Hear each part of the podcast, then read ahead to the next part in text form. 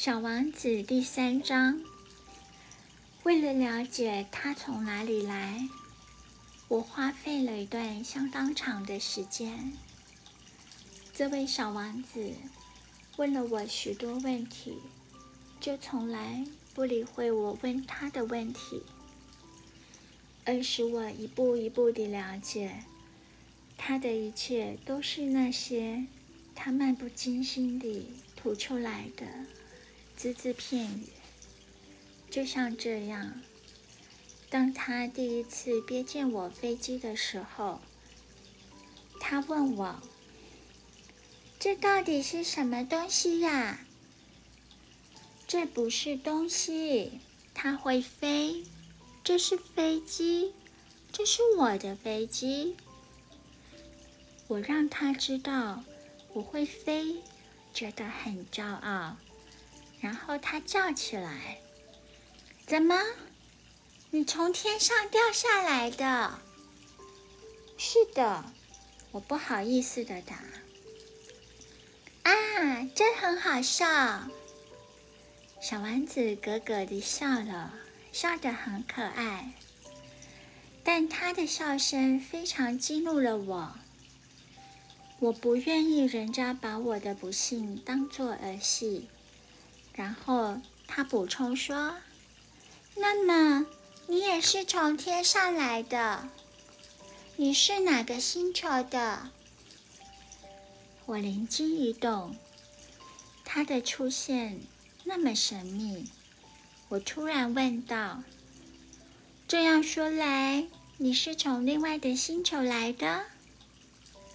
但他却不回答我，他只轻轻地侧着头，不断地看着我的飞机。并且说：“这是真的，你不可能从很远的地方来，从下面。”于是，他沉入了一段长时间的冥想里。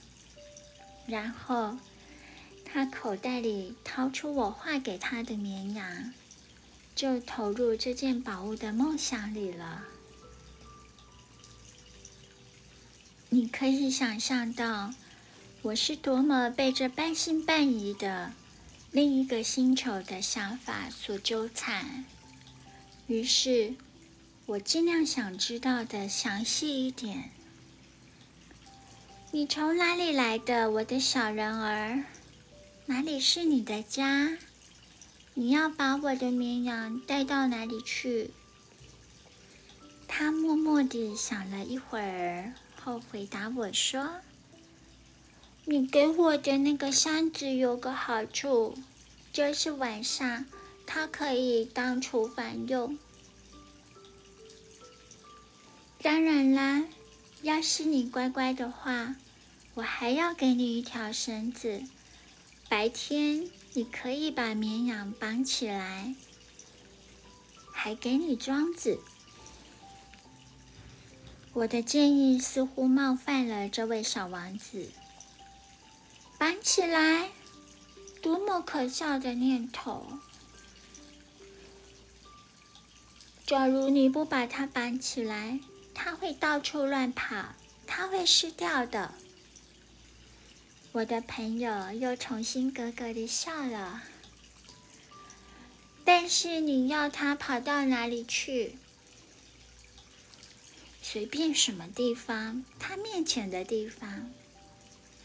于是，那位小王子严肃地解释道：“这个没有关系，我住的地方非常非常小。”接着，他补充说，声音似乎有点忧郁：“他面前的地方没有多远。”可是，